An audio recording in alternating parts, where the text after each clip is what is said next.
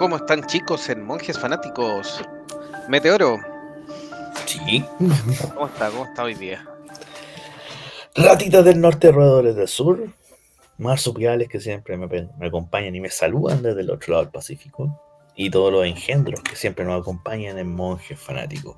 Resumiendo el año, terminando con todo lo bueno, lo malo y lo horrible que hubo en el 2023. Así que aquí estamos. Con de todo un poco hoy día, sí, pues, todo un poco. ¿Cómo está Don Icónico? Bien aquí, eh, con ánimo fiestero y con ganas de repasar este año. Eh, yo siento que no fue un mal año, ¿eh? hubo de todo. Tuvimos hartas películas, hartos videojuegos, hartas noticias que comentamos aquí con ustedes semana a semana. Y bueno, siempre entretenido llegar a este momento y mirar atrás y acordarnos, uy, ¿todo eso pasó este año? Sí, todo eso pasó este año, efectivamente. Sí, saludamos a la señorita Pérez que nos dice, buenas, casi se nos acaba el año. Sí, pues estamos jugando los descuentos, como se dice por ahí. Bueno, este se da la coincidencia que el calendario justo el 31 es domingo y el 1 de enero es lunes, así que técnicamente se acaba todo. Como una hora cero. Se acaba todo y parte de cero el próximo año.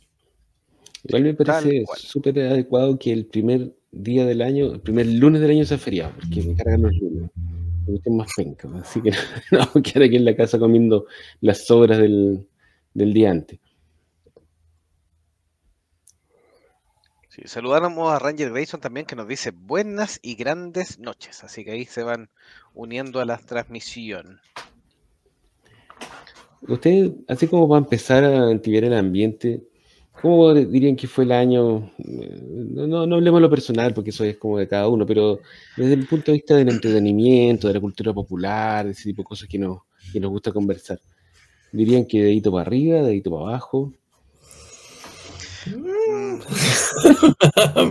Má- más malo que bueno en realidad. Hubieron hartos estrenos, sí, eh, pero yo creo que fue el año de los refritos, donde la mayoría fueron secuelas. Y mm, bueno, Ranger Grayson decía se acaba el mundo y se crea automáticamente uno idéntico, como en 31 minutos. Sí, va a pasar eso. Em, pero en, en líneas generales, para la cultura pop, eh, la mayormente los, los, los héroes les fue mal, pues sí. Tenemos dos grandes películas quizás eh, y mucha basura, pues, o mucha mala. Así que con distintos gustos. Lo vamos a conversar hoy día, pero a nivel de superhéroes no fue muy bueno. Es como un año de cambio de paradigma, porque se acabó la pandemia al fin, pues, se abrieron las salas de cine, se trató de retomar la, la normalidad que existía pre-pandemia y no fue posible. pues. Como que el mundo cambió, todos dimos vuelta a la página y ya las cosas que causaban sensación en el 2019, hoy día como que no calientan a nadie, como dice ahí Jovito, y aparecen cosas nuevas que son interesantes. Eh, si bien, claro, estos periodos de transición de repente no son los más, los más exitosos y nada, pero sí entreten- entretenido que haya cambios, creo yo. Y pensar qué es lo que se viene, quizás, qué, cuál va a ser la próxima moda. Vamos a ver. A nuestros contertulios que te- le ha pasado de todo, porque miren, la Vere nos dice, ¿qué año me despidieron? Me contrataron en una empresa. Qué locura, muchos cambios. Da- David Marín nos dice, que aprovechamos de saludar, nos dice, concuerdo con el año de la comida recalentada. Ranger Grayson dice, empecé un año sin pega, con contrato y lo termino igual. Chuta. La Vere dice, me desprimí y perdí peso. ¿Me deprimí será? Yo creo. Me, me desimprimí. Estaba impresa y ahora ya no estoy impresa. Sí. Y perdió peso. Bueno, si, si es por, eh, por salud, siempre es bueno perder peso. Si es por enfermedad, no. Así que, pero es que tiene sus sutilezas, por supuesto. pues sí. Bueno, igual después se recupera la salud y el peso bajo se mantiene, no está mal. Sí, pues eso sí. Vamos a revisar hoy, día algunas cosas que fueron relevantes para el año 2023. Si a ustedes se van acordando, em, me deprimí porque estaba hinchada de gorda. Eh, seguimos jugando en modo experto, dice Ranger Grayson ahí.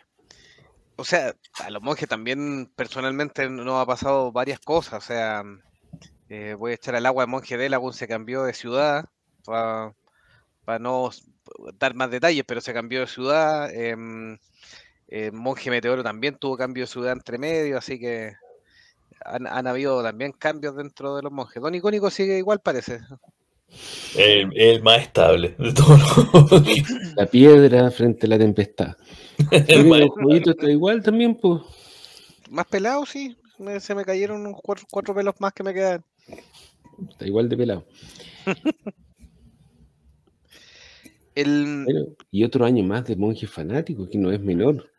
Seguimos aquí al pie del cañón, porque de algún, hoy día no está, pero también está vigente, así que un gran mérito, creo yo. Sí, bueno, es menor seguir conversando. Eh, bueno, gracias a todos los que nos acompañan semana a semana, que se pierden de repente, pero reaparecen, que nos escuchan después en las repeticiones, que nos mandan mensajes por el Facebook, eh, que nos mandan mensajes por YouTube. Em, uno que otro al correo ahí a monjesfanáticos.gmail.com, pero en general sí han estado ahí. Monje icónico, el guardián del sur, ahí está el bastión, dice. El bastión. Eh, David Marín dice, no es menor la gran cantidad de contenido creado por usted. Sí, lo pasamos bien mientras siga pasando eso y sea una grata conversación entre amigos y que ustedes colaboren también y, ir intercambiando ideas y algunas cosas que se nos van olvidando y todo. Pues, se ha fluido esto de monjes fanáticos. Gran cantidad, pero calidad. Puntos suspensivos. Hay, de todo. Hay de todo. Hay programas buenos, programas Tenemos nuestras caídas también. Programas malos. Yo creo que Pokémon. Si contratáramos, a alguien que hiciera como un resumen de 30 minutos de cada capítulo, sería así, pero una calidad máxima. Así, un destilado de, lo mejor, de lo mejor. Pero si, si, alguno tuviera tiempo para editar más, a lo mejor haría mejores ediciones ahí más impactantes, los guiones más, más redonditos, o de repente cuando nos...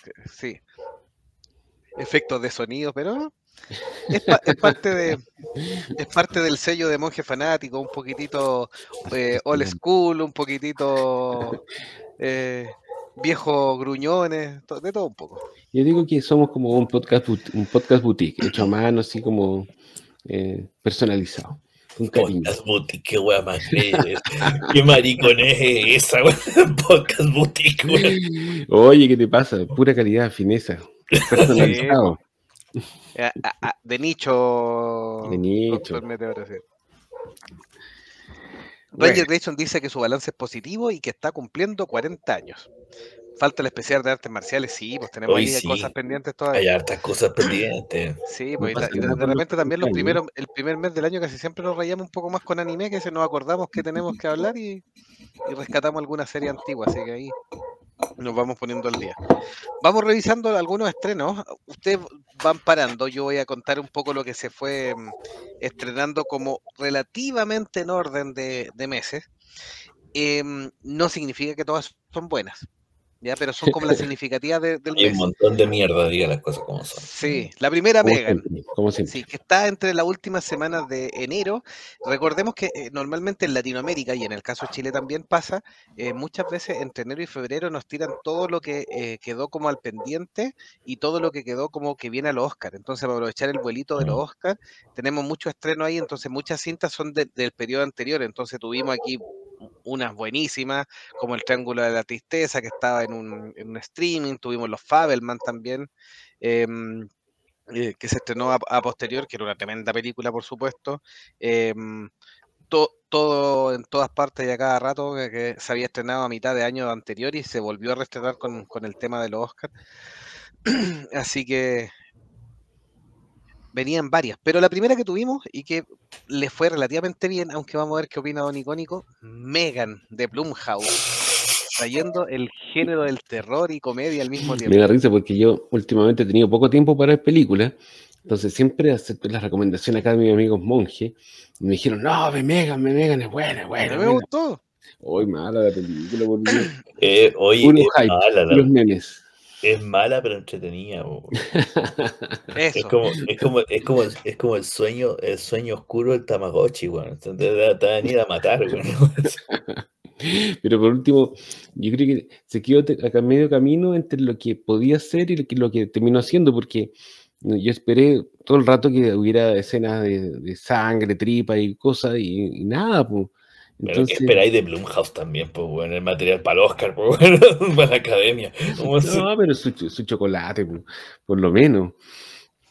Bueno, ya, sigamos, sí, ya, ya le hablamos. Quisieron mantener el. Penca, dice el. Venga. Quisieron mantener ahí el ambiente family friendly. sí, Ese, ese es el tema. La siguiente película, Knock in the Coming, o Llaman a la Puerta, de nuestro amigo que tenemos nuestro especial, por supuesto, M. Night Shyamalan. Dentro de esta, la anterior que había sido Old, Viejos, es pésima. Esta es la decente. Y más que decente, tiene, es de las que yo me repetí un par de veces de nuevo en el cable. No es espectacular, pero eh, tiene su, su onda y creo que está bien actuada ahí por. eh, sale hasta Rupert eh, Green, sale mm, eh, Bautista. así que es bastante interesante. No sé si esa la pudieron ver. No, mira, he leído cuestiones, opiniones encontradas al respecto. Tú eres de las personas más positivas con respecto a esta película. ¿Qué quieres que te a mí me encanta, me gusta Shyamalan, más sus películas viejas que las nuevas, y tiendo a darle una oportunidad, así que capaz que me la, que me la sirva algún día de esto. Vamos a ver, vamos a ver cómo está el ojo de la, el ojo de Jovito y las recomendaciones. Sí, yo, yo eh, encuentro que está, que está bien armadita. eh, no es espectacular. Cuando de repente uno espera menos de, de este cineasta, nos logra sorprender nuevamente. Así que Igual es un mérito que sigas sacando películas con, con cierta frecuencia después de tantos años, porque hay muchos cineastas que tienen como su pick, tienen sus éxitos, les va bien y después, ¡pum!, desaparecen. En cambio, Shyamalan como que se ha sabido mantener. Y como dices tú, cada tanto bodrio se tira un éxito y mm, parejito, Mm. siempre fiel a su estilo y haciendo las cosas a su pinta, sin mucho control. Así que bien por él. Sí, y en el año de los refritos, no es malo que premiemos una película que al menos es novedosa. Bueno, eso lo hablamos también en su momento, si las películas de terror es donde la gente, donde los cineastas realmente experimentan. Es como lo- el, el género más libre. En cambio, los otros más comerciales eh, están obligados a, a mantenerse dentro de ciertos límites para eh, asegurar ciertos retornos también. Entonces, siempre lo mismo, mucha repetición, cambios lentos. En cambio, en el terror hay de todo. Lo que se te ocurra, hay. La siguiente, John Wick 4. Ya perdimos a, a Meteoro, pero yo a John Wick le perdí el interés en la 2. Todos me han dicho que no, que tengo que recuperar interés en la cuestión, pero parece que la 3 es la más floja, así que con menos razón aún. John Wick 4 tiene buena, eh, buenas opiniones, por lo menos a ustedes les gustó y lo que tú lees en internet a la gente en general también le gustó. No sé qué, cuál es la opinión. eh, No, o sea, la, la 4 es muy superior a la 3. Lo que sí es un despliegue de, de pirotecnia de bala, de, llega a ser un, un sinsentido, la acción así casi, casi ridículo, llevado al máximo. O sea, lo, lo que dice la Vere, John Wick, la 4 la amo, yo disfruté cada minuto de, de ese sinsentido que había. habría que saltarse la 3. Yo creo que para darle contexto hay que verla, porque eh, eh, va siendo lineal, pero Voy a leer uno de esos, voy a ver uno de esos resúmenes en te lo YouTube. resumo. Eso. Y listo. Pero sangre, balas y música pone la Vere. Sí, John Wick 4, una maravilla. Dale nomás. Calabozos y dragones. Esta la, la, la, la pilló al final, no, no sé dónde la subieron al final de Sí, esta película al final la vi HBO, ¿sí? y, y me gustó y me gustó tanto que la vi de nuevo. Es de las pocas películas que vi dos veces. En realidad está, está bien buena. La primera vez que la vi me gustó y la segunda vez que la vi la disfruté más aún. Es eh, hecha para fanáticos, es cierto. Tiene muchos pequeños easter eggs y guiños a los, a los que conocemos algo de Calabozos y Dragones. eh, pero la gente que no cacha nada, que no sabe nada, porque esto yo la vi con mis papás en algún momento, la disfruta igual. Porque es una película de aventura, magia y guerreros a la vieja escuela, eh, de esas películas familiares que tú veías en tardes de cine y que todo el mundo disfrutaba. eh, pero traída a los tiempos modernos, y eso se agradece mucho porque no tiene, no tiene segundas lecturas. Esta película es para divertirse, entretenida. Los actores eh, dan lo suyo, tiene efectos especiales bastante decentes. Y el, como había dicho en un, un comienzo, la construcción del mundo y los easter eggs es una delicia para los que conocen algo de Calabozo y Dragones. Bueno, coincidió, esta película no le fue tan bien, le fue decente. Eh, pues, no alcanzó a coincidir con el boom que tuvo el videojuego que salió a mitad de año, el Baldur's Gate 3, que también como que vino a, aprovechar esta fama que ha tenido este año Calabozo y Dragones. Así que eso, pues, una de mis películas favoritas del año, sin grandes aspiraciones, no es una película artística ni mucho menos, es una película divertida, pura y dura, pero bien, bien, ojalá que hicieran una segunda parte. Sí, yo, eh, eh, Ranger nos decía que la tiene Paramount, es de las que no le dieron mucha bola. La Pere nos dice, no vi la película, no quería que le metieran locuras walk. No, en realidad no tiene ninguna cuestión forzada, por ningún lado. Em, o sea, no noté ninguna, ningún discurso, no es una película, como dice, icónico para entretener. Tiene gente de todos los colores, como corresponde, de todas las especies. Como, en la humanidad. Hay blancos, negros, reptiles, aves, hay de todo. Elfos. Elfos, eh, tieflings, eh, muertos. Así que bien, está bien representado toda la gama de criaturas fantásticas. Sí, no. Es mejor que la versión anterior. Yo, yo encuentro que es una película subvalorada, eh, pero que obviamente tampoco me esperaba una cosa extraordinaria, pero a mí me entretuvo mucho. Es una buena película para, para ver de repente mis hijos se largan a reír así espontáneamente durante el día y tú le preguntas de qué te ríes. No, es que me acordé de la escena del, del calabozo y se, largan a reír, o sea, ese tipo de película, como que tú te acuerdas. Bueno, ya. Esta, sí, esta, como habíamos conversado antes, este el año, el 2023 fue el año de muchos refritos. O sea, hasta ahora teníamos dos originales, después John Wick 4, que es parte de una saga, por supuesto, eh, Calabozo y Dragones, que obviamente es una nueva versión de, una película que ya la tuvimos, y em, Rápido y Furioso 10. Solo voy a decir, ya cada vez están más locos y Jason Momoa está pero totalmente desatado en esta película. Así que al que le guste la saga, le gusten los autos y la acción, está por pagado. A cualquier otro no le va a gustar, por supuesto. Estaba leyendo que si tú haces una lista, o sea, si buscas las películas que tienen más secuelas, obviamente gana ahí James Bond, o sea, que están en, como en el mismo universo, pero si tú buscas las películas que tienen números, 1, 2, 3, 4, 5, 6, 7, 8, 9, Rápido y Furioso 10 es una de las, aparentemente la que tiene más. Eh, por lo menos hasta ese momento, porque después salió eh, Soul 11, que este mismo año le, vino a ganar. Eh, bueno, a eso se le suma la... Mm, ah, hay otras que tienen, otras sagas de terror que también tienen hartas, pero en general tienen hartas precuelas, que si yo, estas son como bien de corrido. Eh, yo no he visto ninguna de Rápido y Furioso, lo reconozco. Como que no me enganché en su momento y a esta altura ver 10 películas para entender me parece un poco mucho. ¿Para qué nos dice Ranger Grayson? Vienen, no sé si una o dos más para cerrar la historia, así que Todavía queda Rápido Furioso. Sí, pues si la 10 es de esas películas que termina con un cliffhanger, ¿no? Mm. Sí. Esa estúpida mala costumbre que tienen algunos cineastas. sí, no, sí, el 2023 fue de muchos refritos. Eh, me voy a saltar la que venía en la lista porque quiero que esté Meteoro, porque fue. así que, por último, se la juntamos todas las DS. Ya, pues la vio, por lo menos. Sí, pues sí la vio. Ranger Grayson dice Rápido y Furioso 15, conquistando el centro de la Tierra. Yo creo que a esa altura ya conquistando el centro de la galaxia, por lo menos. Corriendo en la Vía Láctea. Una vez vi una película, no sé si la comentamos alguna vez, que se llamaba Geostorm, Geostorm creo, donde iban al centro de la Tierra, y una película muy idiota. Pero igual era buena, buena, buena a la larga, como dice Meteor. ahora, ahora sí voy a ir con una, con una buena. Mario Bros. Adaptación del videojuego y por supuesto que le fue bastante bien. Eh, es de las películas de, buen tiraje del 2023, una buena sorpresa de Illumination.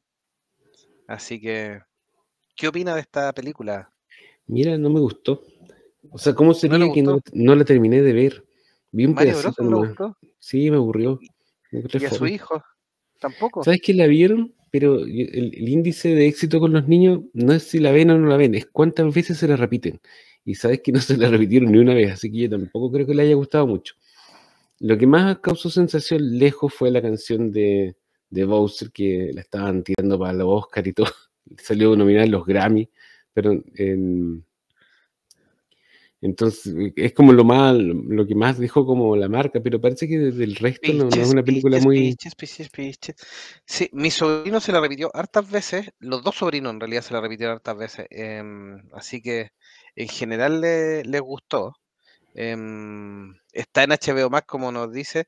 La me dice la veré, la vi en el cine en 3D. Pitch, pitch, pitch, pitch, pitch.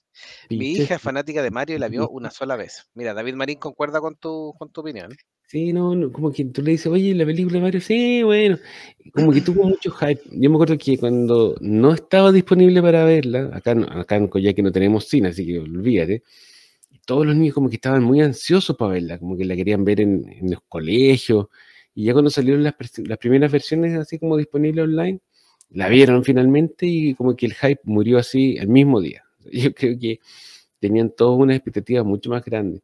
Parece que la trama es muy simple, es como... No se quisieron arriesgar mucho. Recordemos que esta es la primera colaboración de Nintendo con un estudio externo para hacer una película de este tipo, con sus personajes más, más famosos. Era como un experimento. Quizás para la próxima de la leyenda de Zelda se animen y se arriesguen un poco más. Así como para hacer una trama un poco más compleja o agregarle otras cosas, no sé. La Vere dice, es para gente anciana y nostálgica. No sé, ¿a partir de qué edad consideramos a la gente anciana? ¿40? ¿Estamos ancianos? Estamos ¿Seré yo, Mm. David Marín dice, como universo Nintendo me pareció bien. Yo la encontré entretenida, me divertí. Pitches creo que es una gran canción. eh, creo que no le alcanzó el- el vuelito para que la nominen al Oscar. Pero nunca se sabe, a lo mejor no la nominan, pero termina nominada como mejor película. No sería nada raro. Em, Mejor película animada, quizá. Sí, po, sí, po, obvio. Sí, pues mejor película animada. Ahora la, la competencia no es muy, salvo que em, se mantenga ahí la, la academia con su- sus dimes y diretes de siempre. O sea, la alternativa de buenas películas de animada, o sea, no te gustó Mario Bros, pero sí podría estar nominada. eh, nominan a las de Disney, que en realidad no hay ninguna que, que merezca Oscar tenemos la de Spider-Man, que es la que voy a, a hablar ahora, que es la que viene en la, en- más o menos en estreno. Ya vamos a mitad de año, estamos por ahí por junio con los estrenos de las películas. Y, mm, y la que se va a alcanzar a colar, que ya estado en algunos festivales y que para muchos tendría que ser la gran película ganadora, pero que eh, la academia solamente ha hecho una pura vez una excepción con respecto a un Oscar eh, a Miyazaki con El Niño y la Garza. Tengo, bueno, sí, tengo harta ganas de verla. Eh, las primeras críticas fueron así como media dispares, pero parece que ha ido ganando como más, cada vez más eh, adeptos y últimamente hablan de que es una de las mejores películas de Miyazaki. Sí. así que con hartas ganas de verla, la gente que tiene la suerte de estar cerca de un cine y que la estrenen, por favor vayan a verla, porque es de esas cosas que se dan una sola vez en la vida. Sí, en Latinoamérica, sí, en Latinoamérica se ha estrenado entre la última semana de diciembre y se va a estrenar aquí en Chile el 11 de enero. Ya, esperamos entonces tu, tu review con ratitas. Sí, pues, ahí esperemos. Así que la Vere no sé si la vio. Dice una película muy reflexiva e introspectiva. Me imagino que está hablando del Niño y la Garza de Miyazaki. Que Miyazaki hace película, ha hecho películas a lo, largo de su vida que son como un reflejo de su estado interior. O sea, me acuerdo cuando hizo El viento se levanta, es una película absolutamente temáticamente muy distinta a las que tenía antes. Y esta probablemente es más aún. Estamos hablando de una persona que ya tiene cuánto, más de 80. Sí, pues, y está, ya está, ya está trabajando en la siguiente película. Sí. No sé si va a morir al pie del cañón, como dicen. La Vere dice que ya la fui a ver. Díganos si le gustó o no. Póngale ratitas, veré, póngale ratitas. hasta 10 o hasta 5, como quiera, para tener una idea. Ranger Grayson nos decía, elementos, no creo que sea competencia. No la puse ni en el listado, porque en realidad tampoco la vi, así que... Pero eh, ¿sabes qué elemento? Yo no me acuerdo qué dije en su momento. Ah, que era un mojón pulido. Pero ahora que la miro hacia atrás, Eh, quizás depende cómo lo compares con el resto, pero no, no fue de lo más malo del año, como, como habrá sido este año. La Vere dice, me gustó, ya la fui a ver, dice. Así que. Y Ranger Grayson dice, Miyazaki es un gran maestro que sabe lo que debe hacer. Sí, yo por ahí- creo que por ahí va a ir está el Oscar. La siguiente película. Ver, ¿Qué puso em, la Vere? 1, 2, 3, 4, 5, 6, 7, 8, 9 de 10. O una de 9, una de 10, no sé. ¿Cuáles son las ratas buenas, Vere? ¿Las blancas o las plomas? Por Dios. completo, tiene un 9 más. Es como nueve ratones y, y el, y el blanco. La siguiente. Sí, pues esa cuestión. Em, Spider-Man animado, una maravilla visual. Una Esta maravilla visual. Esta a mí me gustó, esta, la película la encontré buenísima. La fui a ver al cine y todo, o sea, tu- tuve que viajar miles de kilómetros para ir a verla al cine. Y quedé muy impresionado, muy bien impresionado. Eh, es- construye sobre el anterior, mantiene lo bueno, agrega cosas nuevas. Eh, quizás un poco larga y me pelota, así como que me da rabia cuando las películas terminan en un cliffhanger. Pero se Eh, sabía desde el principio, pero sí, yo Sí, también no, concuerdo. sí, sí sabía, pero igual fue penca. Sí. Em, y De- siguiendo de con la misma lógica, esta película es otra película que una vez que salió en streaming los hijos no pescaron más, así que algo hay ahí también. Tiene unas, algunas partes súper entretenidas visualmente, pero sí siento que se hace un poco larga. Vamos a ver si logran cerrar eh, con la tercera película esta trilogía que viene súper bien. Y eh, si logran hacer una película tercera del mismo nivel, va a ser como de las grandes obras de la película de superhéroes.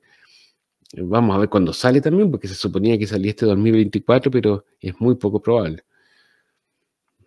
Lloraron los animadores que los habían torturado, entonces se O sea, está yo entendí haciendo... que, que los animadores los tenían así como encerrados y los torturaban y les tiraban la comida así, coman y trabajen.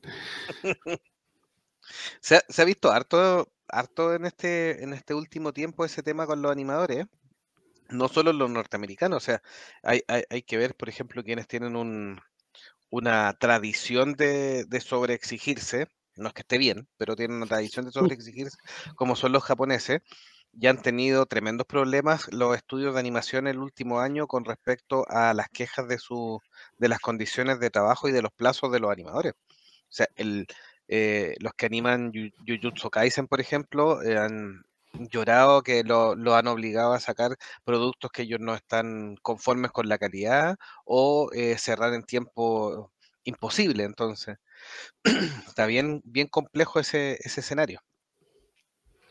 Bueno, es un tema que también hablamos un poco cuando hablamos de Disney hace un- una semana o dos, eh, que el, el- el tema de los animadores de, de las películas, animadores digitales, es súper nuevo y no han tenido tiempo de organizarse para exigir mejores condiciones laborales.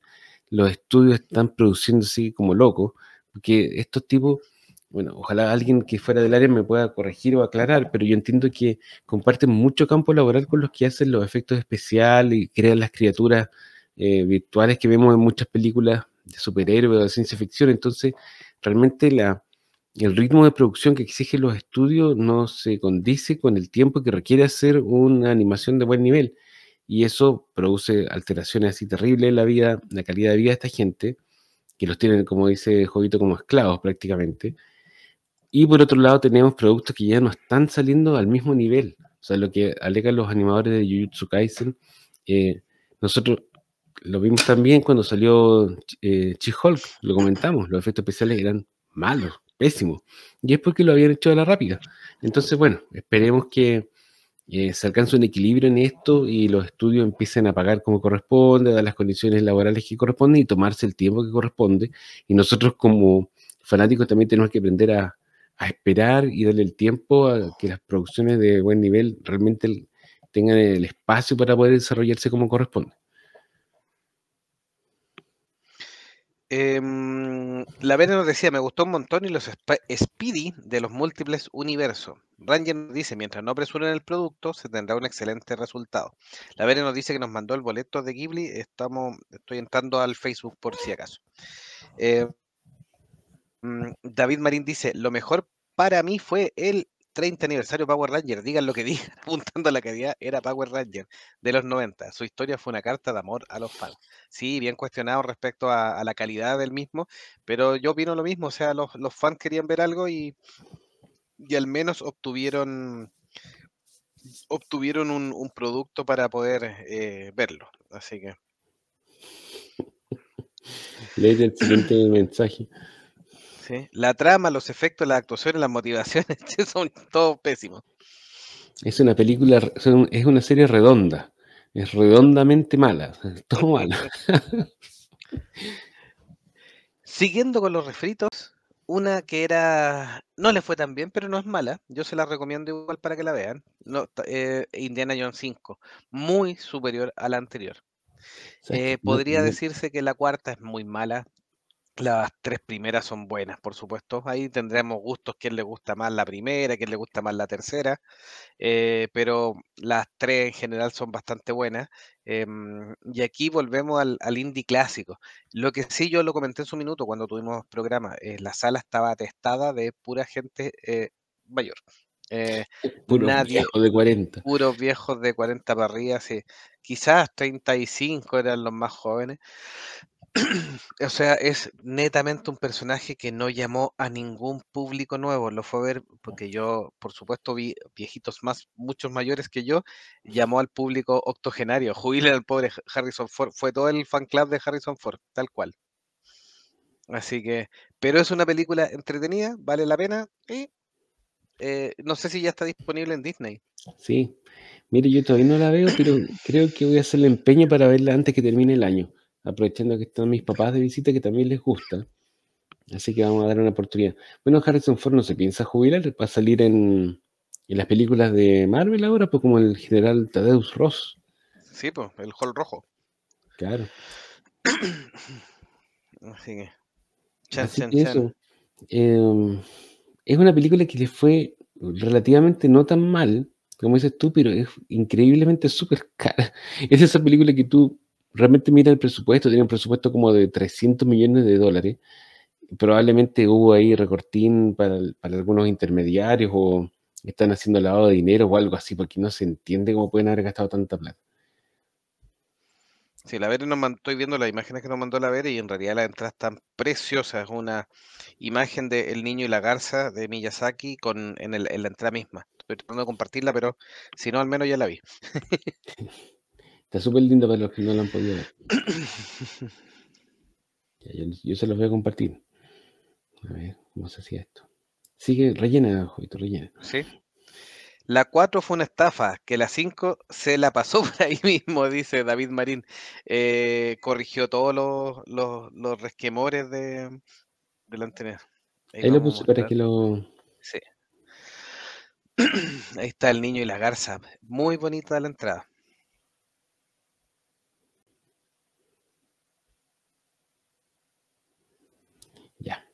Voy a dejar de compartir ahora para que no vean mis cosas privadas.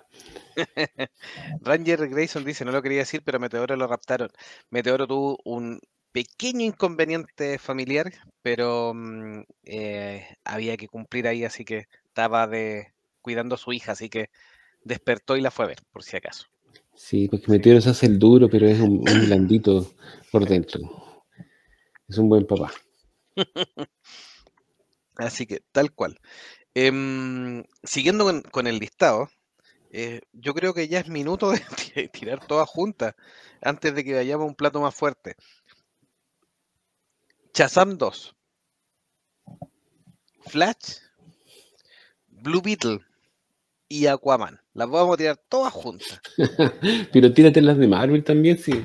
Sí, ¿Qué bueno, sí, después vamos a tirar las de Marvel. Vamos a ir primero con DC, que estaba guardándoselas a, a Meteoro, pero como Meteoro está complicado eh, y es poco probable que, que regrese, entonces vamos con todo. Shazam 2 es entretenida, pero hasta ahí se queda. Nada que hacer. Eh, The Flash es una mugre. ¿eh? Es una mugre. El tema de la animación no deja de ser horrendo. Eh, tiene algunos, algunos guiños, algunas cosas que trató de salvar ahí el director, pero eh, Andy Muchetti, pero es una película totalmente tijereteada también, eh, así como Shazam 2. Walter Hamada, porque no le vamos a echar la culpa a James Gunn de todo ahí, Walter Hamada todavía tenía en, esa, en, ese, en ese punto mucha influencia. Aquí es en, en este primer plano entre Shazam 2 y Flash, es donde Walter Hamada cuelga los guantes, por decirlo de alguna manera, o terminan de sacarlo. Eh, David Marín dice, yo tengo amigos que no son fan de DC y les gustó mucho Flash. ¿Estás seguro que son sus amigos? Hay que cuestionarse esas amistades. ¿eh? Así que, em, como tal, Blue Beetle es una película redonda eh, que no es, no es tan mala. Lo que sí, obviamente, uno tiene que aguantarse esa visión de, de cómo nos ven los estadounidenses a los latinos y aderezada porque los mexicanos se prestan, los actores mexicanos se prestan para esa parodia, por supuesto, en que nos ven casi como solamente veedores de las telenovelas de Talía. Así que ahora No Meteoro ve las no telenovelas de Talía, así que a lo mejor no estamos tan lejos. Delagun también la había visto todas. La María del Barrio y todo, y vienen puros chistes de eso. Y, y pensando que de los monjes de los cuatro, dos vieron esas teleseries, a lo mejor es, es una buena, no es tan caricatura que los latinos ven a Talía. No es tan falso, dices tú.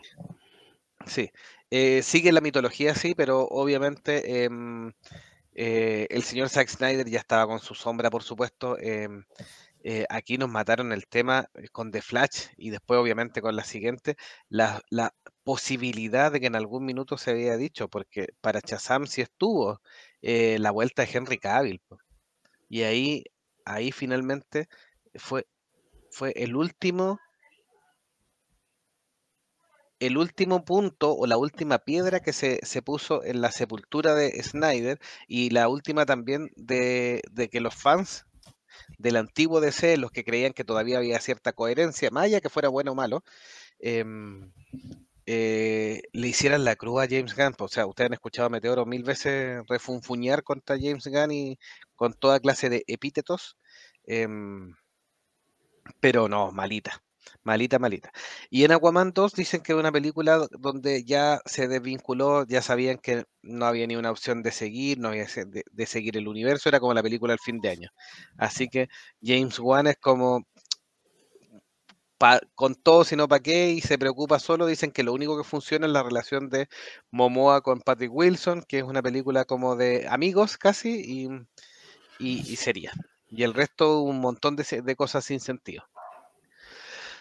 Meteoro también hizo la semana pasada una pequeño review de respecto a la película, así que creo que eso engloba el, el año de, de DC. Un, un año totalmente horrendo a nivel de producciones.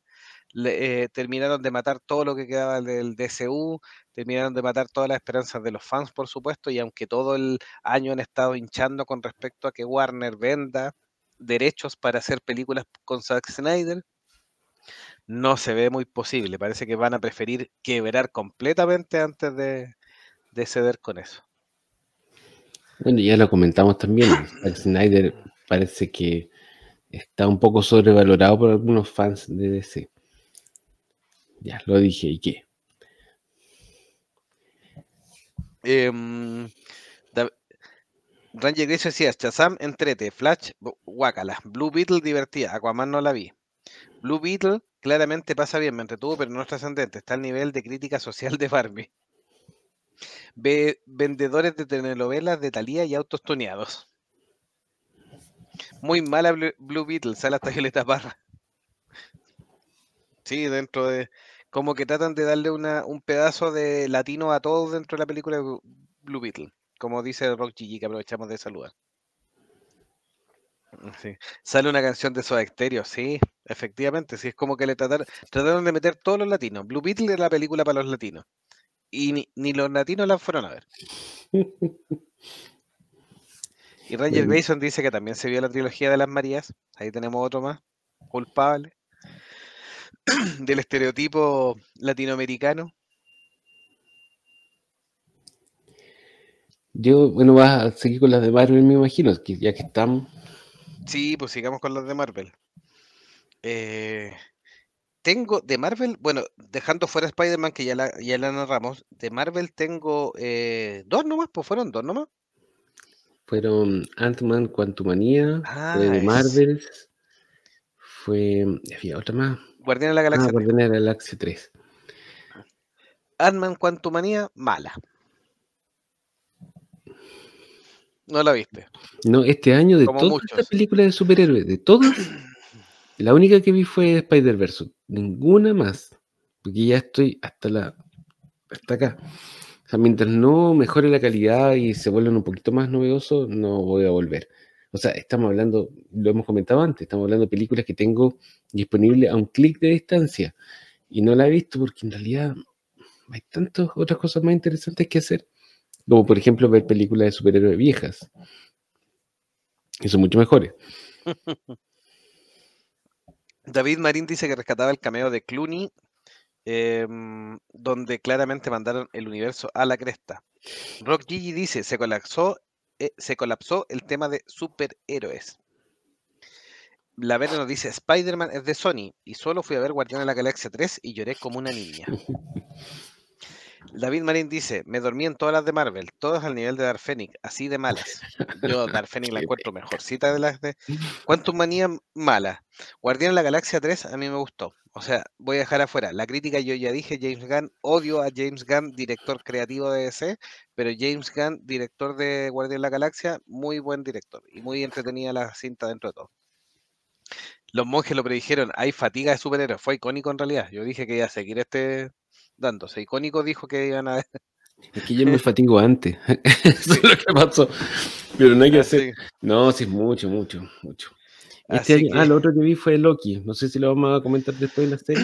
Sí, de ahí de una carrerita. Así que, em, y em, de Marvels, una soberana película horrenda, horrenda, horrenda, horrenda. Y sería Marvel, más encima con los problemas con el famoso Jonathan Mayor, Sí, no eh, lo no hay nada que hacer. comentamos.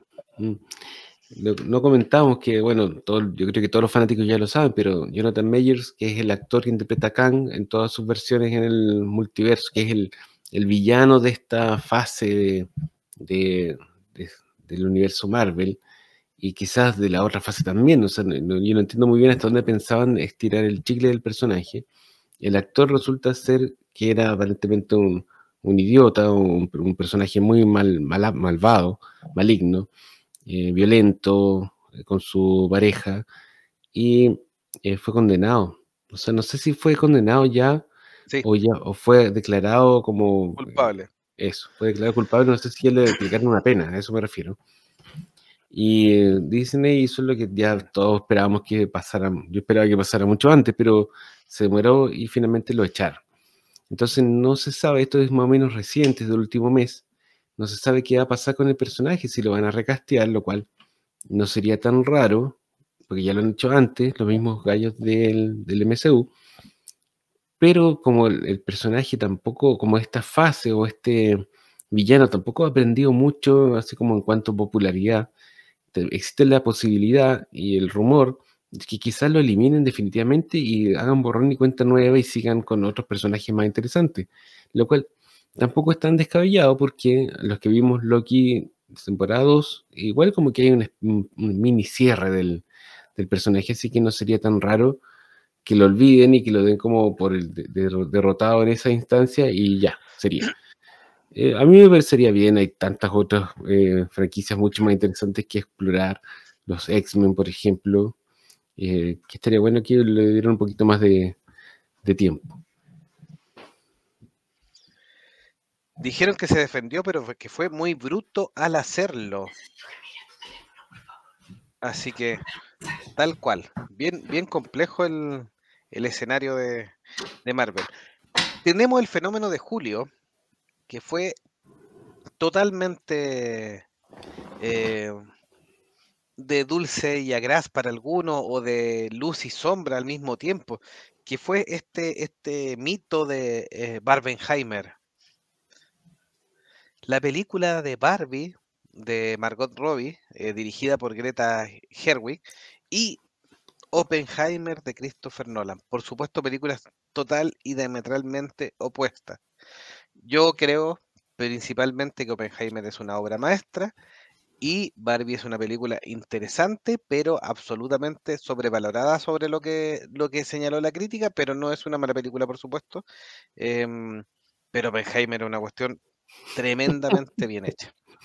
Pero hay que recordar, yo dentro de, la, de nuestro tema, por decirlo así, eh, el fenómeno de Barbenheimer fue de lo más divertido del año. O sea, yo estaba muerto de la risa porque fue, fue muy chistoso, por un lado, el entusiasmo que había por la, de, la, de parte de la gente por ir al cine, que no se veía eh, desde, desde años antes, esta efervescencia que había, y más encima sumado a dos películas que si bien son tan distintas, las dos son súper destacadas en lo que hacen. Eh, a mí me gustó mucho más Oppenheimer, la fui a ver al cine, tuve la suerte, pero hace muy poco vi Barbie y también es buena. O sea, eh, es increíble que se haya provocado este fenómeno, eh, como dice Jovito, de dos películas tan diametralmente opuestas, pero a la vez tan cercanas, porque supieron como encender el entusiasmo de la gente en un momento en que el cine y las salas de cine realmente lo necesitaban con urgencia. O sea, yo fui a ver Oppenheimer y había gente disfrazada en el cine, había multitud, había que andar empujando con las personas. Eso no se veía desde hace muchos años. O sea, bien, bien, bien por el cine, bien por, eh, eh, por la gente que le gusta el cine. Más encima de las dos eh, son, ¿cómo se llama? Películas nuevas, originales. No son parte de una franquicia, ni una secuela, ni una reimaginación, ni un remake. Películas nuevas. Así que bien, bien. Independiente de cuál te guste más, eh, hay que reconocer que eh, le vinieron a dar como un, soplo de aire fresco al, tema cinematográfico. Sí. Ranger nos decía respecto a lo de Marvel para ir cerrando, eh, se corre el rumor de un personaje nuevo que se llama Beyonder o algo así. Y Rock Gigi nos dice también, creo que sería bueno explorar algo más desconocido como Dormammu o Galactus. Y volviendo al Barbenheimer, Oppenheimer es una chulada, nos dice la Vere el Rocky dice que la encuentra buena, pero no una obra maestra, que sino que es sobrevalorada. Eh, la Vere nos dice, lo mejor de Barbie es Ken con su Moyo Doyo Casa House. Y dice, fui de negro porque mataron a mi muñeca favorita. Y Rock G está rescatando la obra de Ari Aster, que está totalmente, es una de las, eh, Ari Aster, un cineasta totalmente interesante, con Bo tiene miedo, eh, interpretado por Joaquín Fénix, eh, y dice, en 20 años más estoy seguro que estarán hablando con Bo, de Bo como una obra maestra. Todavía hay gente que la estamos tratando de entender, por si acaso. Así que, pero Barbenheimer, absolutamente un, una locura. Yo me quedo con Oppenheimer, pero yo también me quedo con Oppenheimer, pero como dije en su momento, no la vería de nuevo. Muy terrible, dice usted. Pesada, un poco pesada y larga también. Eh, Nolan no ha anunciado su nuevo proyecto, no hay rumores, ¿o sí? ¿Qué sabes? No, todavía nada. Ojalá que vuelva la ciencia ficción. Me, gustan sus películas de ciencia ficción, cuando ya se, se vuela un poco más. Veremos que, o sea, sí. La, anterior a mí no me había gustado mucho. Eh, eh, Interestelar era una maravilla, una obra de arte, pero. Dunkerque. Em, eh, Dunkerque sí es buena, ¿no? Pero la. la mm, Tenet. Ah, Tenet, Tenet, no, a mí tampoco me gustó. Sí, no, me gustó mucho Tenet. Así que. Así que también me perdí y todo, pero no es una mala película, es visualmente atractiva, pero no, me tincó mucho. Sí. Después tuvimos varias películas solo por nombrar Las Tortugas Ninja, una nueva versión que le fue bastante bien. Algunos dijeron que la animación era una maravilla, yo la encontré horrenda, pero la película no era mala, la película era entretenida, pero la animación la encontré horrenda, esa como eh, Nickelodeon de los años 90, pero no feo en realidad. No hay término medio acá.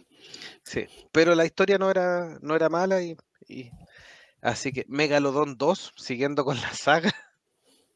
La Monja 2, por pero se coló una película independiente que todavía está en la palestra y que ha dado harto que hablar que se llama Háblame o Talk to Me, la película de la mano, que en cierta forma es una película que no está inventando la rueda, utiliza muchos tópicos de otras películas de terror, pero tiene una forma de narración, una forma de mostrarnos los sustos y de mostrar la historia que es bastante em, atractiva. Y sería la segunda película, porque Megan es un fenómeno un poquito más viral por el tema del baile y todo, pero la segunda película que le, le, le tiró el palo al gato dentro del género de terror que siempre es complejo. Así que se habló bastante de, de Talk to Me para, para quienes la, la, la- la vieron. La comentamos en su capítulo de películas de terror, ampliamente. Así que ahí, si quieren saber un poco más, ahí, ahí está. Sí. Ranger Grayson dice, en Barbie, Cynthia de Rugrats se volvió canon de golpe.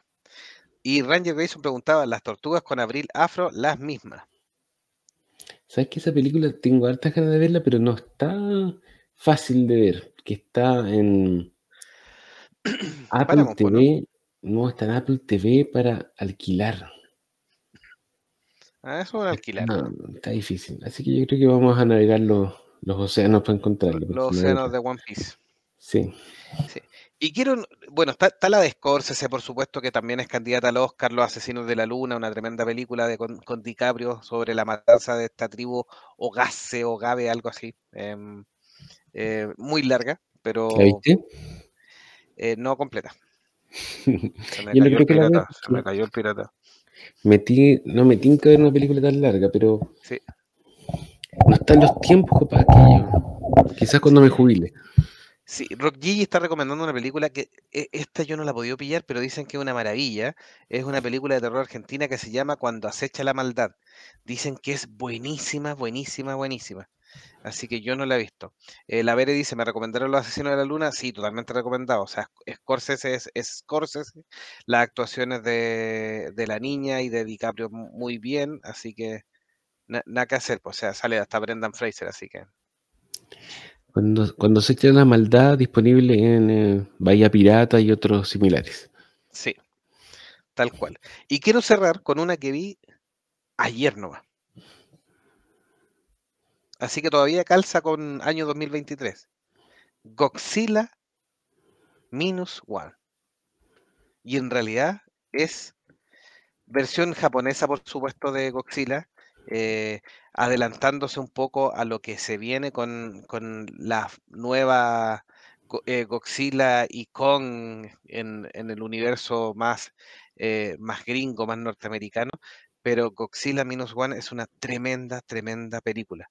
Está muy bien hecha, muy japonesa, muy bien la de, de, mm, de acción, muy interesante la película, el drama humano que, que narra entre medio con este, este monstruo eh, atacando las costas de Japón, eh, interesantísimo. Es una nueva historia de Godzilla, el año de los refritos, por supuesto, pero eh, también el director se da la lata o se da el, el trabajo también de hacer un homenaje contándonos una nueva historia de Godzilla, la sitúa en los primeros ataques que nos narraban en, en la película del año 54 y los ataques del monstruo son prácticamente en los mismos lugares donde ataca en esa película, eh, lo que le da obviamente un, un- además de una nueva historia, un homenaje, así que eh, de verdad que es tremendamente interesante. Sí, dicen que uno de los méritos más importantes de esta película es el presupuesto, porque en un año de producciones infladas, de costos incomprensibles, que nadie sabe en qué se gasta la plata, esta película que yo no he visto, pero por, por lo que dice la crítica y lo que dice aquí Jovito, es muy buena, la hicieron con menos de 15 millones de dólares. O sea, es posible con ingenio y con buena, con buenas prácticas, con, con, no sé, con, eh, no sé, con, buena hechura de parte de los directores de los productores, hacer películas que se ven bien sin gastar cantidades imposibles de dinero. Y mm, esto también, el, el hecho de que no existe la presión del costo, debiera darle un poquito más de libertad a los, a los cineastas, porque distinto es eh, financiar una película de 15 millones que se ve bien, que financiar una película que se ve igual de bien y que te cuesta 150. O sea, ¿de qué estamos hablando? Así que muy bien por los japos. Sí, no, no, tengo tremenda película, tengo tremenda ganas- película. tengo y- ganas y de verla. sí, ¿Dónde está? ¿Dónde la pillaste? no, yo fui a verla al cine. La estrenaron esta semana. Bien, muy bien. Así que lo siento, lo Sí, siento no, sí. el dedo en la llaga. Ahí sí no puedo. Eh, fui al cine, eh, Felipe, Fel- Felipe Tapia me, me pasó el dato y le dije, ya vamos, así que fui al cine. Así que, y totalmente valió la pena, todo el rato. Nos estaban alegando ahí que no, no mencionamos Slam Dunk. ¿Lo vamos a mencionar más adelante o...? Me la había saltado, pero la podemos mencionar un poquitito. Es que en- tenía una pequeña listita de cosas de anime del 2023, pero no lo había dejado, pero lo vamos a nombrar ahí. Vale. Así que eso fue el año en películas, que en general es lo que más conversamos y lo que más hablamos, por eso le dimos tanta ínfula, pero también tenemos algunas cositas de, de otras cosas. No sé si usted quiere tocar algún, alguno de los puntos que tenía antes de yo entrar a los animes del año 90 2023. Sí. Eh, como para ir redondeando el tema, tenemos la lista de las películas más recaudadoras del año. Ya, bueno, quedan todavía tres días, pero eh, a nivel mundial eh, tenemos, te los voy a ir leyendo rápidamente de ¿sí? los- el top 10.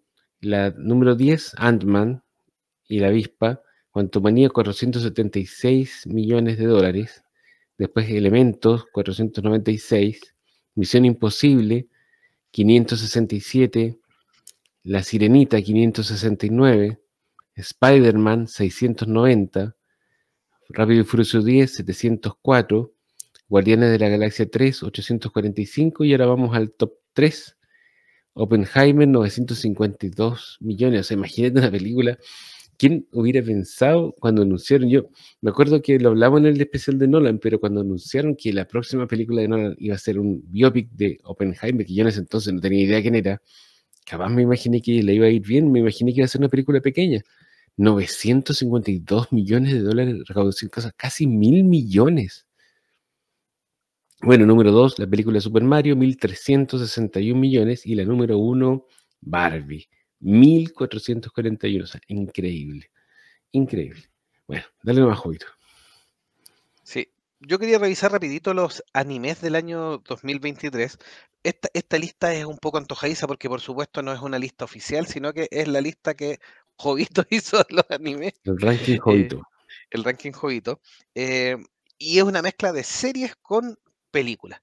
Yo creo que este año tuvimos el final de eh, El ataque de los titanes, por supuesto, y ese fue un evento, un evento que ya llevaban esperando de casi tres años, porque en los últimos dos años al menos eh, eh, han estado jugando con los sentimientos de todos los, de todos los em, seguidores de este, de este, de este anime.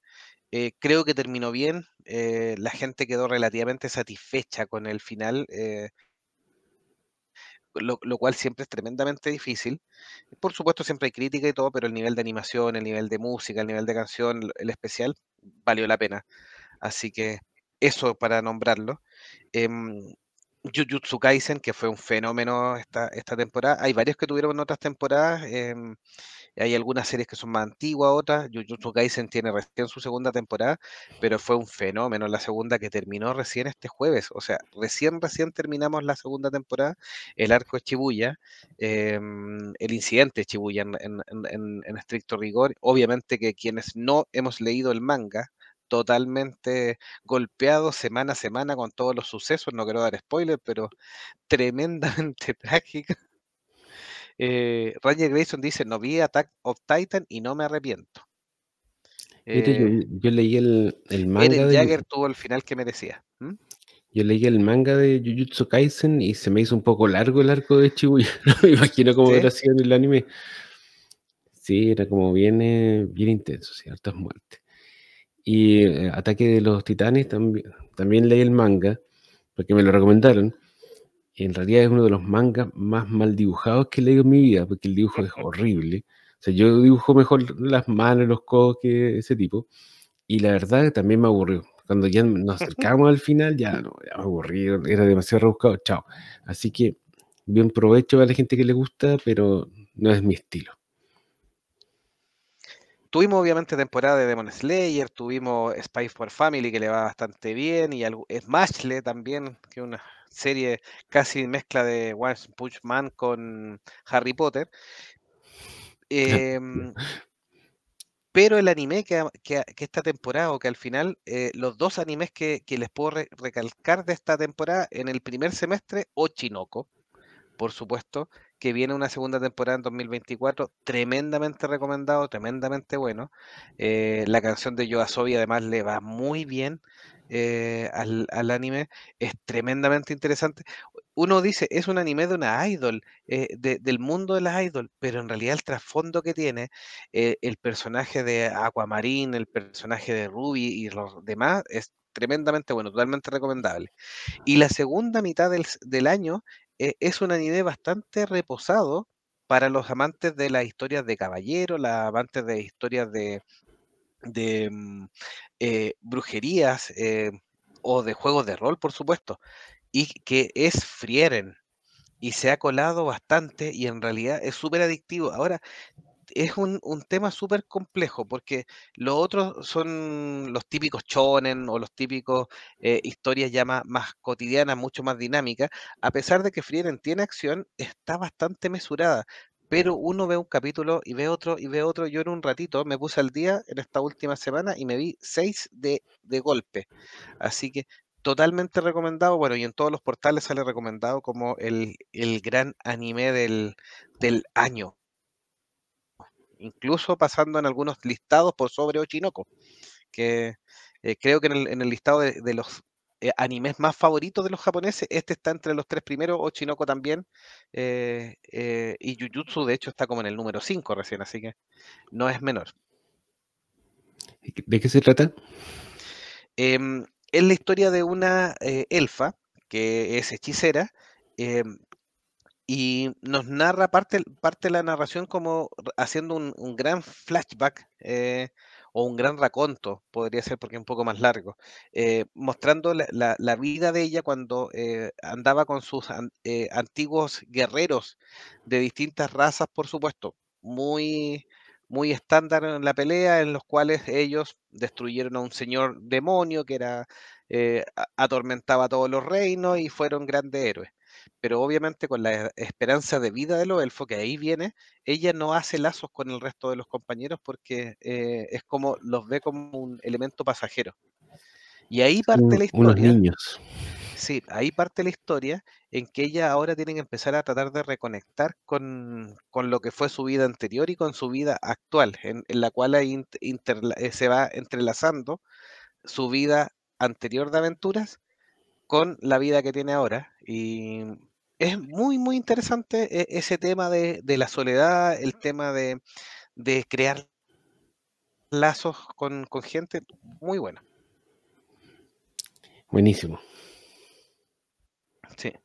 Eh, Ranger Grayson dice, yo me repetí Hunter x Hunter, eh, debo comentarles, dice Rock Gigi, que debido a mi trabajo me he dado cuenta que el efecto del anime K-pop y J-pop es muy intenso.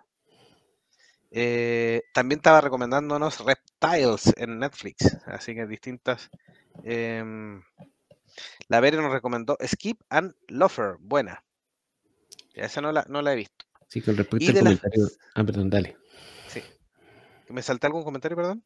No, no, iba a comentar respecto al comentario de Rock G's, que el efecto del anime de K-pop y J-pop es muy intenso. Eh, a mí también me cuentan lo mismo que en la casa, porque mi esposa trabaja con, con adolescentes y niñas, dice que el K-pop y todo eso así, súper, súper, súper, súper de moda. Y la serie que obviamente ya lleva muchos años, va- lleva más de mil episodios, One Piece, este año tuvo un tremendo año, sobre todo cercano a agosto, con el estreno de la transformación del quinto Years de, de Luffy, así que todo el mundo se volvió loco en, lo- en estos episodios donde está peleando la guerra con Kaido, así que eh, no les quiero dar más adelanto, pero también One Piece estuvo bastante en el centro, otro año no ha estado tan potente, pero en ese minuto todos se volvieron locos con, con Luffy en su Year 5. Tengo Em, la, tengo la lista de los mangas más vendidos en Japón este año, porque estuvimos buscando una lista de los animes más populares, así como algo más oficial que lo que dijo Jovito, pero no, no hay muchas cifras, porque como eh, los animes en Occidente por lo menos se lo reparten entre varios servicios de streaming distintos, es difícil tener como cifras más, datos más duros. Pero con respecto a los mangas, específicamente en Japón, te los voy nombrando del, del 10 en- hacia arriba y tú me dices si paro. Número 10, Kingdom, una serie que lleva muchos años, muy buena. 9, Tokyo Revengers. 8, My Hero Academia. 7, Spy X Family. 6, afírmate, Slam Dunk. Después de cuántos años todavía en el top 10 de lo más vendido. Eh, número 5, eh, Chainsaw Man. Número 4, Ochinoko, que no lo ubico. Número 3, One Piece. Número 2, Jujutsu Kaisen. Y número 1, Blue Lock. De fútbol. Es el de fútbol, sí. Sí, sí. Eh, Ranger Grayson dice, aunque no lo crean, en Santiago en el mes de febrero se realiza el examen del cazador de Hunter x Hunter. Está buena. Eh, Luffy Ultra Instinto también nos dice, dígalo con todas sus letras, el Gear 5. Giovanni, saludamos a Giovanni Segarra que dice, buenas noches, monjes, saludos desde Lima, Perú. Sí, lo último que quiero rescatar de anime para que mm, las tres películas quizás más importantes, eh, una, Suzume, de Makoto Shinkai, eh, un muy buen heredero eh, de toda la tradición de Ghibli, de toda la tradición de Hayao Miyazaki. De hecho, la película tiene su homenaje a las películas de Miyazaki y no lo oculta. Así que, porque después de un tiempo en que lo seguían hinchando, de que se parecía, que la temática, que esto, que algunos dibujos, que alguna estructura de configuración, este, este gallo ya se rindió Makoto Shinkai y dijo, ya me importa un cuesco. Y aquí puso un homenaje eh, literal a las películas de, de, Estudio Ghibli, sin ser de Estudio Ghibli, por supuesto. Así que Susume es muy, muy buena película de, de Makoto Shinkai. Em, Susume buena, dice ahí la sí, me gustó. Efectivamente, muy, muy buena. Eh, Slam Dunk, con una animación un poco más digital, pero una historia también potente. La comentamos en su minuto también, así que no me quiero explayar, por eso la, la había saltado un poquitito. Y obviamente El Niño y la Garza, que es lo que viene ahora a fin de año de Hayao Miyazaki, por supuesto. Yo creo que son las tres películas más relevantes de, de Japón. Por supuesto que hay más, pero eh, son las tres más relevantes que quise yo rescatar de anime para el 2023. Sí, Susume estaba sonando, que no quiero no, quiero carrilearme, pero me, pareció escuchar que estaba sonando para los Oscars. Por lo menos como nominada, sí. Eh, dicen que es súper buena, a mí me tiene que verla, pero no sé dónde está. Está en el Crunchyroll en este minuto, no sé. Ah, súper, la puedo ver. Sí, la subieron, sí, la subieron en el Crunchyroll creo que hace un mes. Así que... Este año estamos suscritos a Crunchyroll porque estuve mostrándole a los niños el, el remake del anime de, eh, de Samurai X, de Rurouni Kenshin. Y me considero un súper buen padre porque uno de mis hijos se motivó tanto que leyó el manga entero, así que muy bien yo. Ahora el, el anime mismo es bueno, es mucho más fiel al manga, pero no sé, se nota, siento que le falta presupuesto, como que se le nota la, la pobreza. Ojalá que, que le haya ido bien y que hagan una segunda temporada con un poquito más de, de dinero, especialmente para las secuencias de pelea. Sí, Giovanni Segarra dice, las de Ghibli para mí están en otro nivel. Así y la Vere nos confirma que en Crunchyroll. Eh, le, recomiendo a Giovanni Suzume o, las películas de Makoto Shinkai en realidad. Eh, es una buena alternativa. no es Miyazaki, pero sí, nada. Makoto Shinkai, el que hizo, mm, ¿cómo se llama? tiene una película del, de la lluvia y antes tenía otra, ¿no? Edúcame, por favor. Es que me acuerdo que hay una, que vimos. Y no me puedo acordar cómo se llama. Eh, la, eh, esa se llama All, All Your Name, All, All Weather, algo así se llama la otra. Weathering with You. Eh, sí, Your Name, esa la vimos. La encontré buena, pero no así tan maravillosa como esperaba, porque tenía mucho, había tenido muchas buenas referencias. Se supone que van a hacer un live action. No sé si lo soñé o es un rumor o es verdad. De Your Name, sí, se supone que está, está, así que, sí. La película de Makoto Shinkai, Weathering with You, Susume, Your Name, The Garden of War y 5 centímetros por segundo. Eso es mm, Makoto Shinkai. Así, es un tipo que está joven todavía, así que viene, viene harto lo que puede hacer, sí. Así que comparativamente obviamente al resto de otros mangakas o, de otros directores también, el mismo Miyazaki, que Miyazaki eh, sabemos que está jugando su descuento hace un eh, hace un rato ya. Eso con respecto al anime. No sé si quieres hacer alguna última recomendación o algún em, algo de lo que se viene. Les comentaba la semana pasada a mis amigos monjes, no me acuerdo si lo comentamos en vivo, que había visto el- la película de Dragon Ball, la nueva, que la había encontrado bastante mala. Mala, mala. Muy mala. Yo sé que, Sí, no. eh, yo sé que fue famosa, que fue bien recibida y todo, pero a mí por lo menos como fanático de la serie original y todo, me pareció bastante mediocre. Eh, mucho Sí, no, yo creo, para- sí, sí, Dale, yo dale. creo que las, pro- las proyecciones para el 2024 las haremos en otro programa, así que tranquilo. Vale. ¿Te parece si hablamos de las series de este año como para mm, Sí, ir redondeando para- el, tema? Ir cerrando así lo del 2023 en este Monjes Podcast de resumen. Dale nomás. Yo eh, rescaté de Netflix eh, One Piece. Le fue muy bien en la serie de live action, no siendo fenomenal, no siendo espectacular, pero le fue bien. Eh, la conversamos en su minuto y obviamente el carisma del el, el carisma de, mm, de los protagonistas eh, funcionó muy bien. Así que funcionó súper, súper bien. fiel al, al manga y al anime, con, hecha con respeto, porque Netflix no se caracterizaba precisamente por eh, ser respetuosa al material de origen y parece que esta vez sí lo hicieron. Sí. Iñaki dice la Vera ahí respecto a Luffy.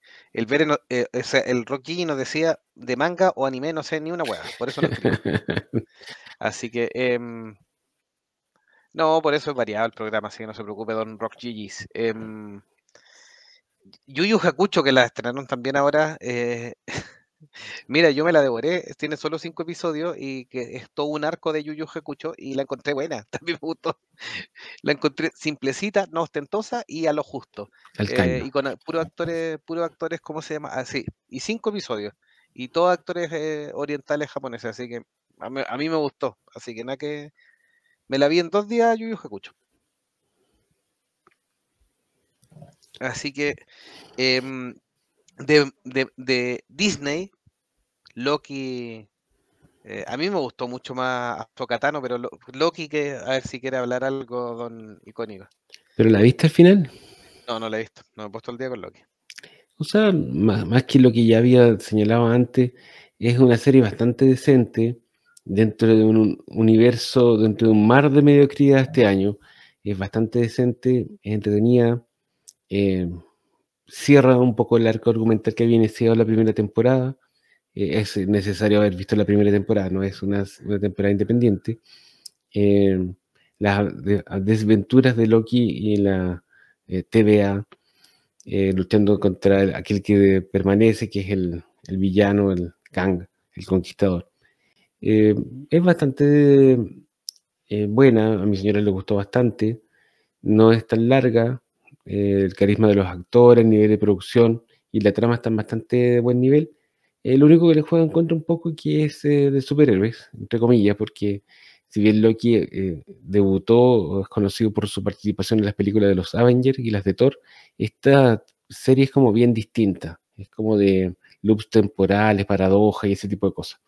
Así que eso, si les gusta el tema, vieron la primera temporada, les gustó, sin duda que hay que dar una, una vista a la segunda temporada porque está por lo menos eh, bastante al nivel. Eso. Sí.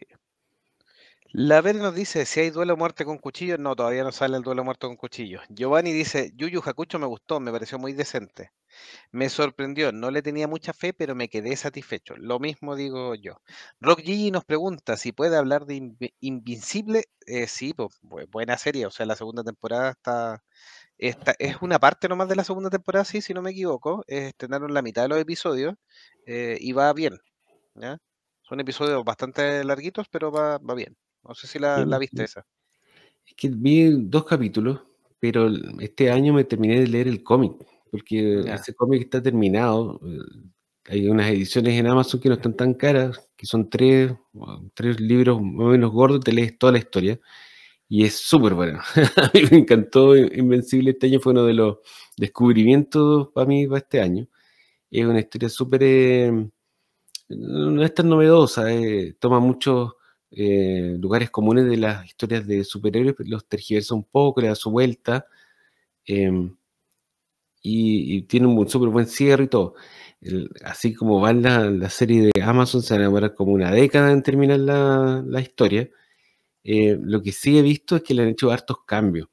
Y ahí es donde no puedo opinar mucho porque no he podido ver todos los capítulos. Tiene varias diferencias, como que la historia la han ido eh, mejorando un poquito. El, Robert Kirkman, el, autor original, está involucrado en la producción de Amazon y se supone que todos los cambios están hechos por su eh, con autorización de él o, o sugeridos por él. Así que algo tiene que tener entre, entre manos. Probablemente va a, mejorar algunos aspectos de la historia que no lo dejaron conforme. Recordemos que el, el cómic salió hace bastantes años, creo que más de una década.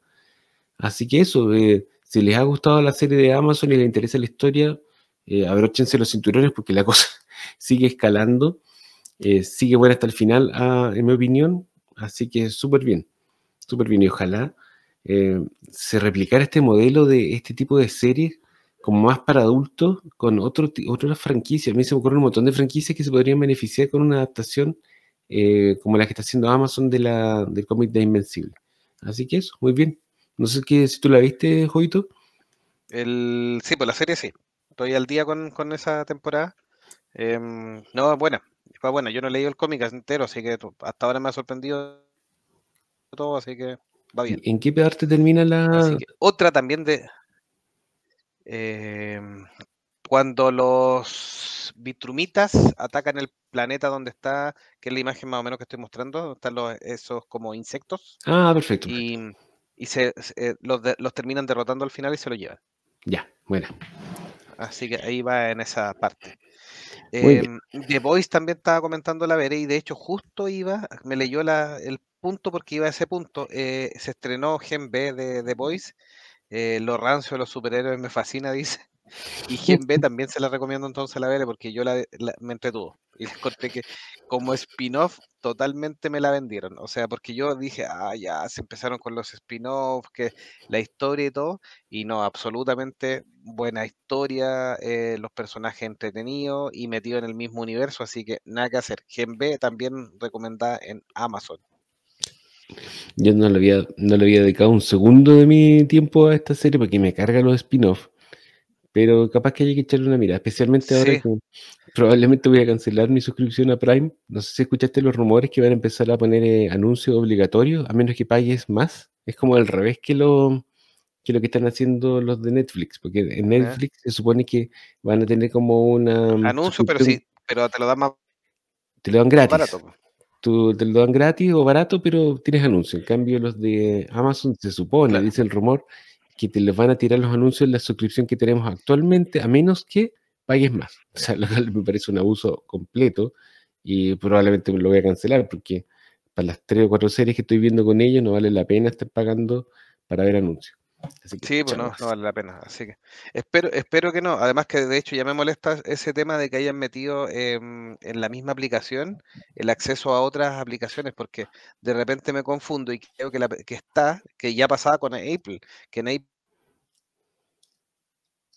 de repente yo entraba y decía, ah, voy a ver esto, y ah, debe pagarlo.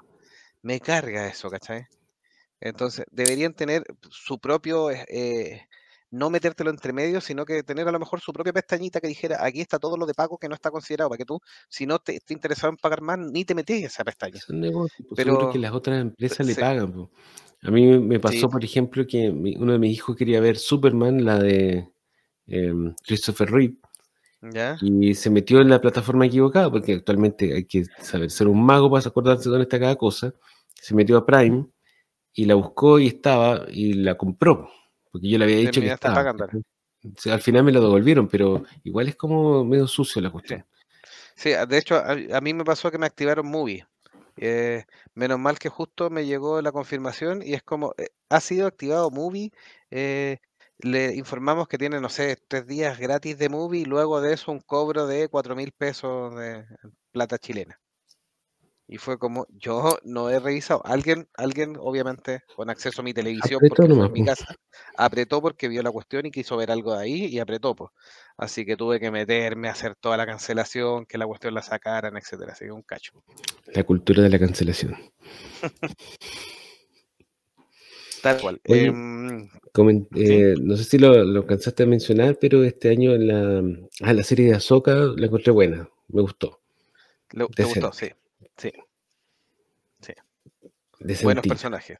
Sí, Eh, eh, creo que este año tuvimos la otra temporada de Mandaloriano. Me sí, gustó, pero tenía sus capítulos malos, ya hay que decirlo. sí.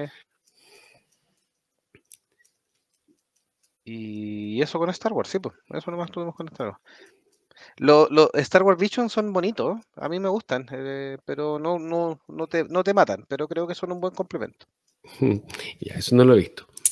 Sí, vale, la pena, no son tan largos, hay incluso uno hecho por un estudio chileno, eh, eh, y es bien bonito, es bien bonito, así que la Vera dice, yo no consumo nada de Star Wars, yo todavía le, todavía veo las cosas Jedi. Sí, bueno, menos que antes, mucho menos que antes. Pero de repente sale alguna cosa buena. Y en Netflix obviamente tuvimos también varias películas importantes. El asesino, ya lo comentamos, por supuesto. Las películas más, más, más blockbuster de Netflix, Agente Stone con Gal Gadot, eh, Tyler Riker 2 eh, o El Extractor 2 con, con Chris Hemsworth eh, y Rebel Moon que está cerrando, que yo la encontré bien maometana nomás, 5 de 10 con suerte. Bien Y, mediocre. Sí, pero todo el mundo, o sea, ah, he visto hartos que les gustó y he visto también hartos mensajes de Zack Snyder agradeciendo que fue número uno como en 80 países. Mira, me alegro porque eh, es un tipo que a mí me cae muy bien, eh, que ha hecho películas que me gustan mucho también, entonces, pero espero que la segunda parte sea, sea mejorcita, porque si no, Sí.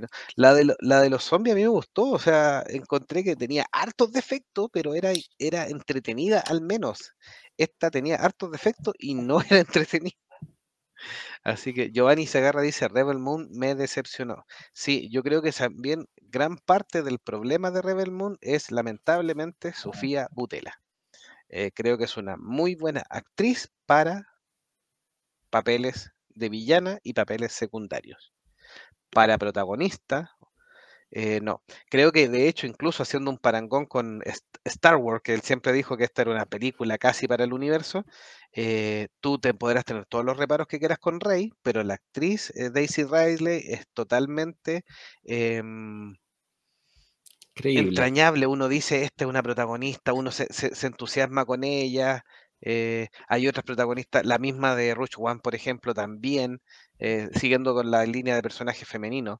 O, por ejemplo, alguien más badass, o sea, la misma, a lo mejor en Resident Evil con, con Mila Jovovich, eh, o teniendo tanto, tantos personajes femeninos fuertes, no sé, por Sigourney Weaver, em, Linda Hamilton, que tampoco, no pasó solamente por un tema de belleza, Linda Hamilton a lo mejor es muy tosca en, en- facciones, pero tú te creí, tú decís, esta es la líder de rebelión, sobre todo en la segunda que aparece musculosa, con sus puchos en la boca y todo, esa es una badass.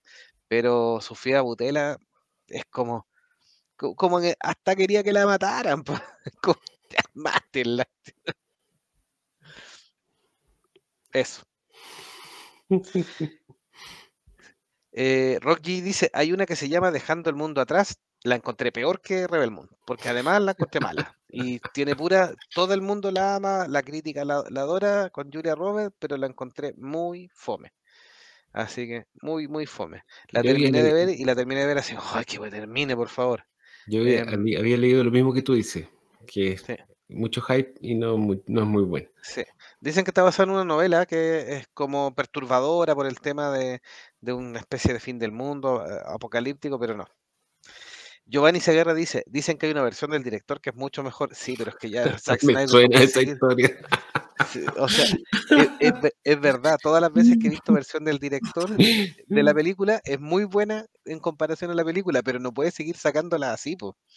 Así que, esta vez eh, Netflix le dio libertad completa a Zack Snyder, o sea, la película que salió es la versión del director. no, Claro, no, dicen que hay una versión que es para mayores de 18, o sea, que tiene como más sangre, tripas, porque sí. no, los que gringos son como no va a haber desnudo, es más violencia 25 nomás. más, minutos más de metraje que el mismo Netflix después lo confirmó.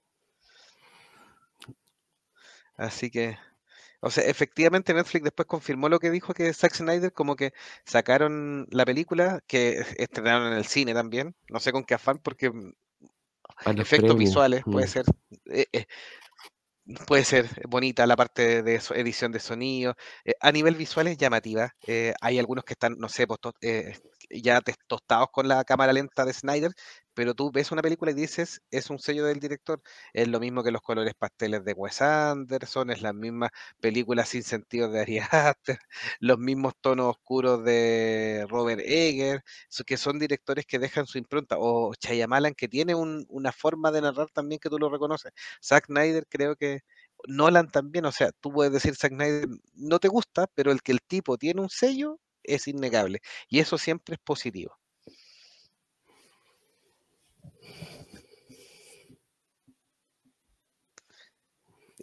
Seguimos Eh, con las recomendaciones de sí, y series. Rock, Rock G dijo- me, me- me había tirado el palito porque dice que es malísima, que quería que dijera algo negativo. Era malísima dejar el mundo atrás. Así que no sé si qué, qué más para cerrar el año tiene Don, Don Icónico pues, en este especial. Sí, bueno, quería recomendar una serie que ya había recomendado un par de capítulos atrás que se llama Planeta de Recolectores, está en, en HBO. No tiene, es una serie con cero marketing, en realidad tú la buscas en cualquier parte no sale, no te la ofrece, tenés que buscarla, pero es una delicia para los fanáticos de la ciencia ficción, a mí me encantó. Es de, es de animación, estilo europeo, se parece mucho a Moebius. eh, tiene como elementos de annihilation, de aniquilación. Es de ese tipo, de ese tipo de cosas. Tiene mucho. eh, la trama eh, no es tan importante en los primeros capítulos. Eh, es más como el ambiente, la interacción entre los, protagonistas con un mundo extraño, extrañísimo, con una biología absolutamente fantástica, fabulosa, pero a la vez terrorífica, mientras tra- tratan de sobrevivir y volver a su nave. Así que si les gusta este estilo de, de cosas de ciencia ficción muy volada, eh, darle una oportunidad porque es una serie de esas que pasan desapercibidas y quizás si muchas personas la vemos, después como que se motiven a hacer otras del mismo estilo. Así que muy buena, de mis favoritas del año. Ahí está otra recomendación. Este, este año también cerró la temporada em, Sex Education, su última temporada, una serie tremendamente entretenida de, de Netflix, em, con Asa Butterfield. eh, tuvo un buen cierre, quizás no un, un final idílico como muchos esperaban, pero buen cierre al fin y al cabo. eh, los personajes crecieron, la historia creció. em, no, no esperaron a decaer para cerrarla, así que eh, totalmente eh, recomendable eh, La última, la última temporada no es tan buena, pero igual es, chistosa, entretenida y Sí, todo. Y como dice Jovito, la terminaron en el momento justo porque ya la cosa se estaba alargando mucho y la, la cerraron. sí, sí, quizás una temporada más hubiera sido un, un despilfarro y hubiéramos estado todos reclamando de que terminó mal, que es súper fome, que, que Asa Butterfield ya no quería seguir, no sé, cualquier cosa, pero creo que la terminaron en el minuto justo. eh, sin dejarla cortada y sin sobreestirarla. Así que totalmente recomendable Sex Education para quienes les gusten esas comedias livianas, bien diversas, eh, bien progres, pero en el buen sentido de la palabra. No forzado, sino que una historia eso nueva. Es un Sí, buen, es un buen ejemplo de que sí, el hecho de que sea progre no necesariamente lo hace malo, porque esta serie es para matarse la risa lo, lo inclusiva que es. O sea, de eso que hemos, hemos criticado muchas veces que las series de Netflix como que tuvieran un checklist de todas las cuestiones que tienen que incluir. Esta, la, todas. la última temporada ya empiezan a ver como megamix, era como eh, obeso, discapacitado, negro, transexual. O sea, como que tenía varias cosas al mismo tiempo, chequeaban varias pero aún así como que no se siente tan forzado y es bastante entretenido. Así que No, es que, es que como que están, están a- a- a- en función del guion y eso, eso siempre es decente. No, no logra alterarnos, así que totalmente buena. sí, Así que Sex Education nos dice ahí Rock la Gigis. otra que terminó Así que totalmente en el ámbito de Rock Gigi, de psicólogos hay, o terapeutas sexuales en realidad. la, otra la otra serie que terminó este año, que también lo hemos comentado otras veces, fue Ted Lasso, porque terminó este año, esto fue ya que Sí, de repente uno sí, pierde la- el sentido del tiempo. sí, Eh, sí, la también, la, también. también la última temporada fue más flaquita que las anteriores, pero aún así muy buena y cerraron, cerraron la serie, lo cual se agradece porque las series que se alargan mucho de repente eh, uno las pierde de a poco, que es lo peor que le puede pasar. A mí me gustó este harto la, Sí, esta serie en este tiene un giro, tiene un giro forzado que, que le, le generó algunos eh, raspacachos al final. ¿Cuál es El ese? de Kelly, el de Kelly. Ah, sí, no, esa cuestión no se entendió. ¿Qué onda? No tiene ni un sentido por qué lo No, hicieron. fue, fue súper raro, sí. Como sí, se y eso sí se sintió forzado y, y progre. O sea, no, no solo eso, eh, una, una subtrama, para los que no han visto la, la serie, en la, porque típico que cada temporada tiene como, los distintos personajes tienen cada uno su trama. Y uno de los personajes tuvo una, su trama, una de las personajes tuvo su trama en la última temporada que en realidad partió de la nada y no llevó a ninguna parte. Y en realidad se sintió, como dice Jovito, se sintió bien forzado y le quitó mucho ritmo a la serie, en realidad que venía como tan redondita, como bien hechita, eso se sintió descuidado. Eh, otros eh, hilos argumentales de la serie cerraron bien, encuentro yo. El final no era lo que yo esperaba, pero aún así está bien. Así que 100% recomendada, especialmente a la gente que le gusta el fútbol. Eh, acá en Chile mucho. Y se van a reír el doble porque tiene mucha, muchos chistes al, al, al fútbol. ¿Qué otra serie más podemos comentar de este año? Eh, una que le fue bastante bien, eh, Star Trek, por supuesto, también para fanáticos. Eh, Extraños Nuevos Mundos, la segunda temporada le fue mucho mejor y tiró toda la carne a la parrilla, hizo una mezcla con, con las series de animación de Paramount respecto a Star Trek, eh, llevando al mundo real a los personajes, por ejemplo, de Lower Decks en, en un episodio. así que, no, buen, buena, buena, buena eh, temporada. Que- ¿A quienes les gusta Star Trek? Star Trek está muy vivo porque la serie han, han tenido. Dicen que la de Discovery viene la última temporada, también con el afán de eh, cerrarla cuando todavía está eh, en, en una cresta interesante de, todavía, de todavía generación. sigue Y Discovery. Sí, pues, queda una temporada, por eso quieren cerrarla ahí. Podían haberla cerrado la anterior, pero al parecer la van a cerrar en la siguiente temporada. Esos son los rumores. Eh, y Strange New World eh, es una serie que nació pensada en una máxima de cinco temporadas y ya lleva dos, y la segunda fue mejor que la primera, así que es probable que llegue con buena vida a sus cinco temporadas. Eh, otra que sigue en negociaciones, pero que no se ha confirmado, es la cuarta de Picar, porque Picar siempre se negoció para tres, que fueron lo que se hizo, pero la tercera fue tan buena que en realidad hay harto bichito ahí para, para lograr una, una nueva temporada. Así que eso es lo que podemos conversar entre películas, animes, un poco de, de mangas que habló también icónico y las series eh, en lo que fue este año 2023 bien plagado de cosas eh, de la cultura pop. No sé si hay algo más para señalar o ya nos vamos despidiendo No, eh, de nuestros yo creo que hemos hecho un, un recorrido de todo el año. Em, hablamos de hartas películas, series, videojuegos y cosas durante este 2023. Esperemos que el 2024 siga siendo un buen año para la cultura mm, que nos gusta a nosotros. Em, probablemente vamos a tener eh, un bajón en cuanto a las películas y las producciones porque se va a notar los efectos del- de la huelga larga que tuvieron los guionistas en Estados Unidos. Eh, quizás sea para mejor, para que darle espacio a que brillen producciones de otros países que están haciendo cosas interesantes todo el tiempo.